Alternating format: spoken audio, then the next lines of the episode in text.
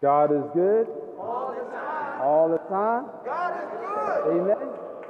Amen. You know, when we think about all the different diet plans we see on the commercial, they always try to sell us these different products to, to lose weight. You know, the first one was the no carb diet.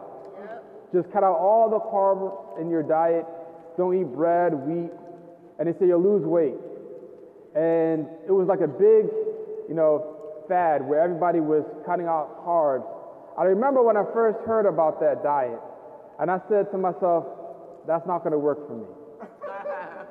I love bread. I love carbohydrates, rice, bread. So I could never give that up. I said, well, I guess it's not going to work for me. And then they would have other different diets, keto. It goes on and on. Now we hear people are following the vegan diet, where everything is plant-based. You know, no meat, no dairy products.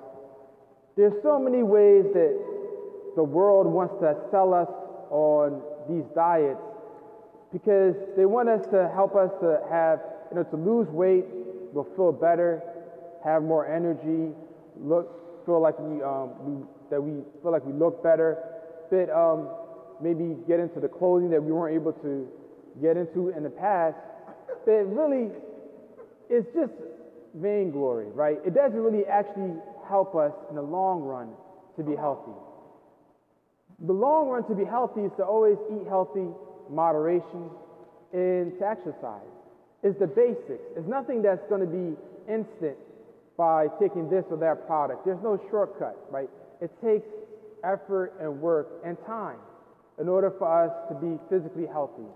Even though we had the pandemic, the number one uh, fatality for disease is heart disease. It wasn't COVID. People were not dying over COVID compared to heart disease. It's always been number one. So we see that our health is wealth. Amen? Amen. No matter how much money you have or what status or role that you have in life, your health is so important because without your health, you can't continue to live. So we know that health is important. Our physical health is something that we always want to focus on. But when the church calls us during the season of Lent, it calls us to focus on both our physical health and our spiritual health. Amen? So, uh, so when we listen to Martin Luther King, he said, if you can't, if you cannot uh, run, walk. If you can't walk, crawl. Now, what does that mean? If you can't run, if you walk, if you can't walk, crawl. He's saying that it takes effort and stages to always move forward, never move backward. In the spiritual life, we never stay the same. We're either going up the mountain or we're going down the mountain. Because just like our health, every day counts. Every calorie counts when we eat food, right? Every calorie counts. How much we gain, how much we lose. Well, then everything that we do to our body and our spirit counts. The spiritual calories, right? In which we try to reduce, meaning we are called to fast. I remember when um, I was going to Ethiopia for the first time with my, uh, my dad and my brother in 2000. And uh, I had to pay for the trip on my own. I was out of high school. And I skipped on uh, getting the shot for water and food. I said I could save some money. I'm not going to pay for that. Well, I did pay for that, but in, but in a different way. I didn't pay out of money, but I paid for it by actually not even able to eat the food there, and um, constantly had problems and issues eating food. All I could eat was eggs. Every day, I ate eggs. Was, I couldn't eat anything else without getting sick. For 40 days and 40 nights, that is what I ate. So I fasted, but even though I wasn't, it wasn't Lent, and I wasn't trying to fast. But realize when we fast, it actually makes us more focused. So the temptation is to think like, wow, if I fast, I'm going to lose all my energy. I'm not going to be focused. Everything is going to go wrong. But the opposite is true. When we fast, we are more conscious and able to do our work. But it, it depends, right? When you fast, you have to have a healthy meal in the evening. So St. Benedict, his rule was to eat one meal a day. But that one meal was very uh, focused. Everything that he needed to have his energy, his nutrients, was focused on that one meal. So that one meal was more than able to sustain him and the other monks. So when we fast, it really helps us to have energy because the body needs to use all the energy to digest. Every time we eat food, just remember, your body's digesting that food, right? It takes all the energy focus to do that. So the church calls us to fast, and everybody has, you know, different limitations, you know, your medical, health, all that has to be taken into consideration, whether you're able to fast in that way. There's some way of fasting or, you know, practicing abstinence will help us to be spiritually healthy and also physical, physically healthy. So both ends. Because we're not only caring about the soul, but we also care about the body because of the resurrection. What we do to the body does affect the soul. It's not just we have a soul and we don't have a physical body. So both are important, right? And we move forward in our spiritual life by during the season of Lent by fasting. So fasting is so important. The first fast that was not kept was Adam and Eve. Adam and Eve did not fast from the tree of knowledge of good and evil. They took from that tree and they ate that fruit. Their eyes said, It looks good. They said, It looks good. And God said not to eat from that tree. And the serpent said to eat from the tree. So they ate from the tree. They didn't fast. And then from that, original sin came into our experience. We fell from God's grace. So that breaking of that one fast was not fulfilled in the first Adam. But Jesus, the new Adam, goes into the desert, the wilderness, and he fasts. Our Lord fasts for 40 days and 40 nights. And so the church calls us to do the same, to fast. And so we see that fasting is powerful because when we pray and we fast, it purifies our intentions, it purifies our soul, it makes it more stronger in our prayer life.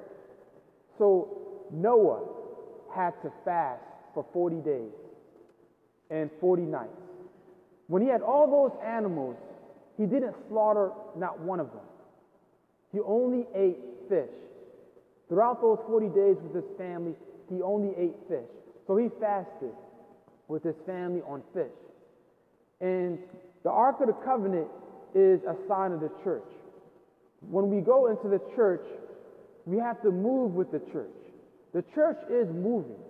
This building is we call the church, but it's not the mystical body of Christ. We are, are the church. Christ is the head, and we are the members. Amen?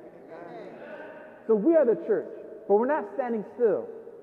Like Martin Luther King said, we're moving forward. Yes.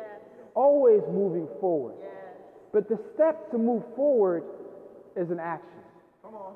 The prayer that we say is moving one step forward. The fasting that we do is one step forward. The almsgiving, one step forward. Those actions are expressions of the steps we take to move forward and following Christ. Amen? Amen. So our Lord goes into the desert, and you know Noah goes onto the ark, and it's this flooding, right, that Noah experienced. All the flooding destroyed the world, and God made a covenant. Jesus is initiating a new covenant, but Noah is the he's the foreshadowing of Christ. Amen. And so by Noah going on the ark in the end of the, the 40 days and 40 nights, the flood happens. Jesus creates, we see that um, the covenant that is revealed in the sky is a rainbow. And the rainbow is more like, it's like a bow. So it's like a, an arrow with a bow. So you don't see the arrow, but the bow is, is, is curved towards God. And so scholars say that with the arrow pointed towards God, it's like the arrow is, so, is pointing towards God, showing that God is saying that He will not threaten the world with this type of punishment. that he is saying that he makes this covenant that he will never ever cause this flood again to wipe out humanity because of sin. It was a punishment for sin. But Jesus established a new covenant. By him going to the desert, he fulfills that keeping of the commandments. You know, Moses fasted for 40 days and 40 nights. Elijah, 40 days, 40 nights. When Moses ended his fast, God revealed to him the Ten Commandments. He gave him the commandments. God spoke to Moses. And that expression of the commandments was a way to love God. So, this keeping the commandments is moving forward, step by step, by keeping the commandments, keeping the Sabbath holy, is one step closer towards God. So, the commandments was not just spiritual, they're practical, right? And so, I want to quote a prayer that I, I said in the past, but I think that you know, we may have not remembered this prayer. And this prayer, I think, really summarizes being practical and spiritual during the season of Lent as a way to focus on renewing our baptismal covenant. So it says, nothing is more practical than finding God. That is, then falling in love in a quite absolute final way. What you are in love with, what seizes your imagination, what affects everything. It will decide what will get you out of bed in the morning, what you do with your evenings, how you spend your weekends, what you read, who you know, what breaks your heart, and what amazes you with joy and gratitude. Fall in love, stay in love, and it will decide everything. Amen. Jesus fasted because he fell in love with us.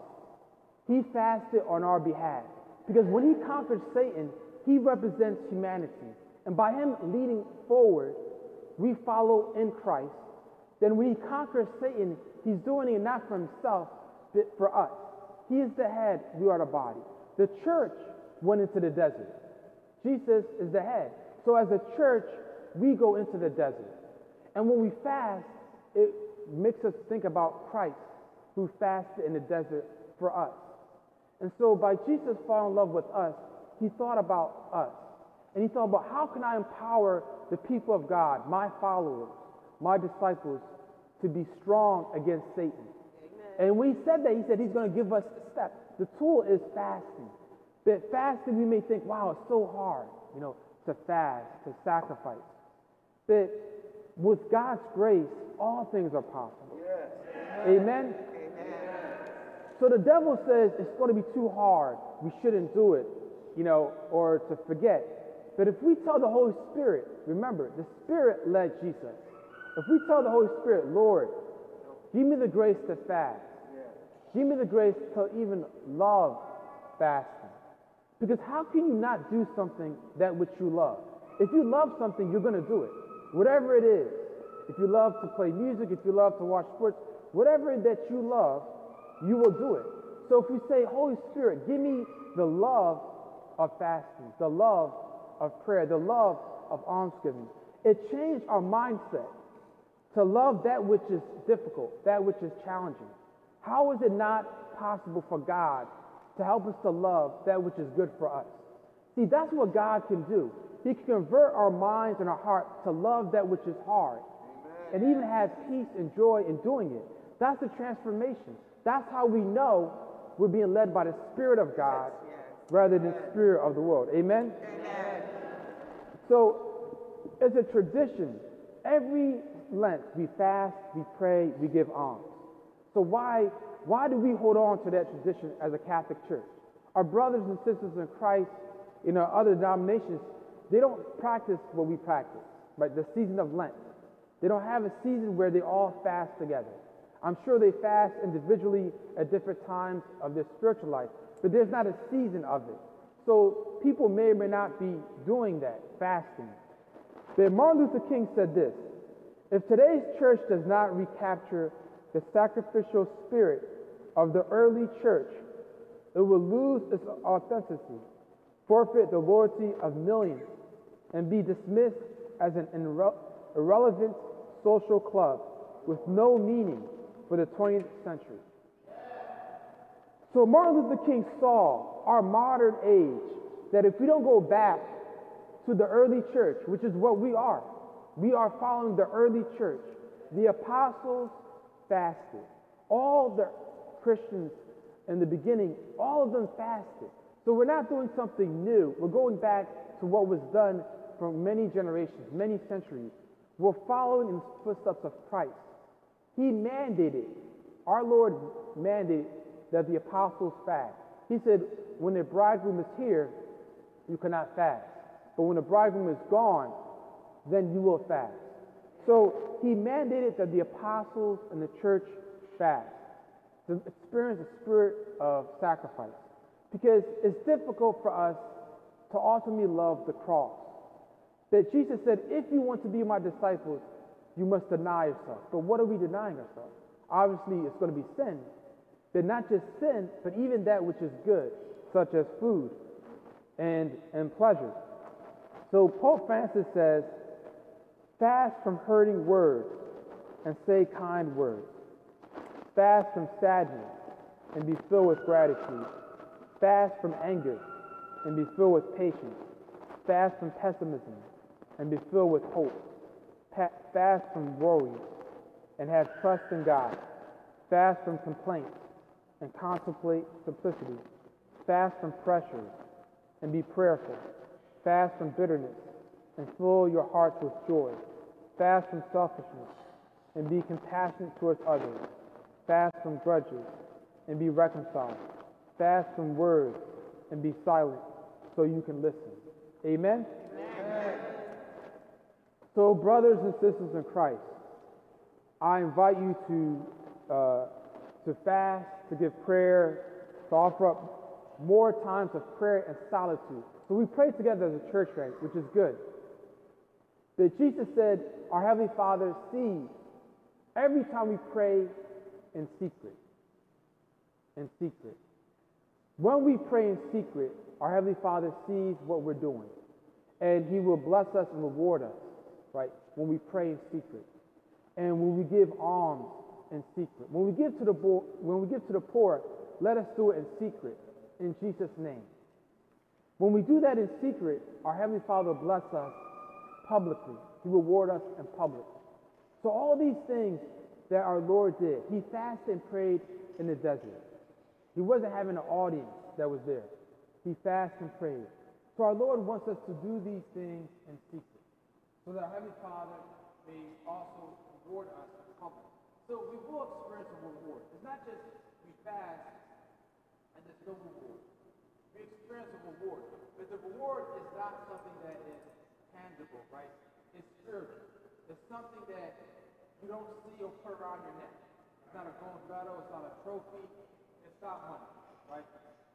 It's something that is spiritual. It's God's grace.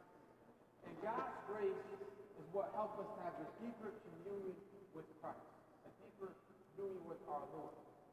So the other things that we do during our, our season of Lent is the stations of the cross.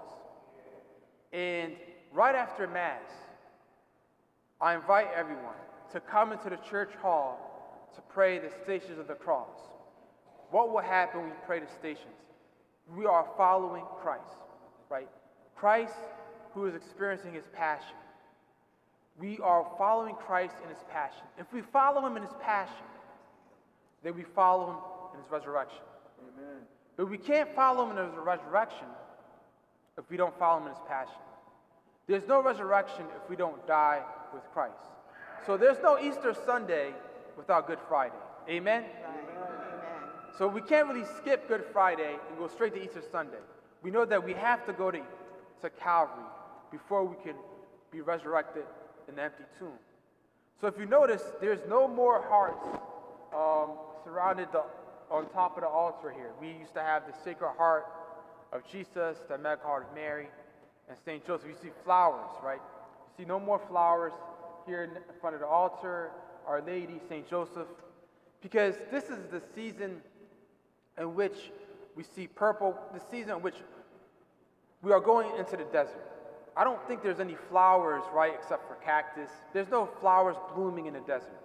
So this is kind of help us to create that mindset, that ethos, that we actually are following Christ in the desert. As a church, we're not seeing flowers to help us to refocus that we're following Christ in the desert. And who else is following us there is Satan. So when we try to fast, when we try to pray, when we try to give alms during Lent, it becomes more challenging because Satan doesn't want us to fast. He doesn't want us to pray. He doesn't want us to give alms. All these distractions, all these temptations will flood our minds, our hearts. And you would think like, what is going on? Well, why is it so hard to pray now? Why is it harder to sacrifice? Why is it difficult maybe to give alms? Something always is happening, right, that distracts you or gives you a difficult time, right? And that's the devil. Come on. The devil doesn't want you to do those things because he hates us. Don't, you know, don't forget that the devil absolutely hates, yes, God loves us, but the devil hates us. He has a hatred for us because we are children of God. And we are ex- going to experience the resurrection. We experience the kingdom of heaven. So the fallen angel and Satan hates us. He hates it. He hated Christ, so he hates us.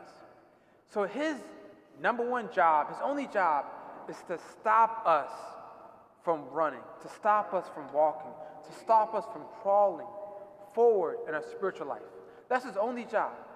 So when we say no to temptation, we put shame to the devil and we give glory to God. Amen? Amen. So, brothers and sisters in Christ, I invite you to pray the stations of the cross. You know, we heard that this is a tradition of the old church. This is a tradition that we have from the beginning. Following the passion of Christ through the stations of the cross. Every time we do that, we gain God's grace. And God's grace is what is going to power us to deny ourselves, to pick up our cross and follow Christ. So Jesus says, repent. You know, repent and believe in the gospel. All these things that we do will help us to experience that repentance. And it will help us to not just um, take away from the sin, but will move forward towards salvation, right? Believe in the gospel. Believe that Jesus is with us. Amen. And not only with us, but he leads us Amen. through the Holy Spirit. So the Spirit leads us in this direction. The question is, will you follow? In the name of the Father, Son, Holy Spirit. Amen.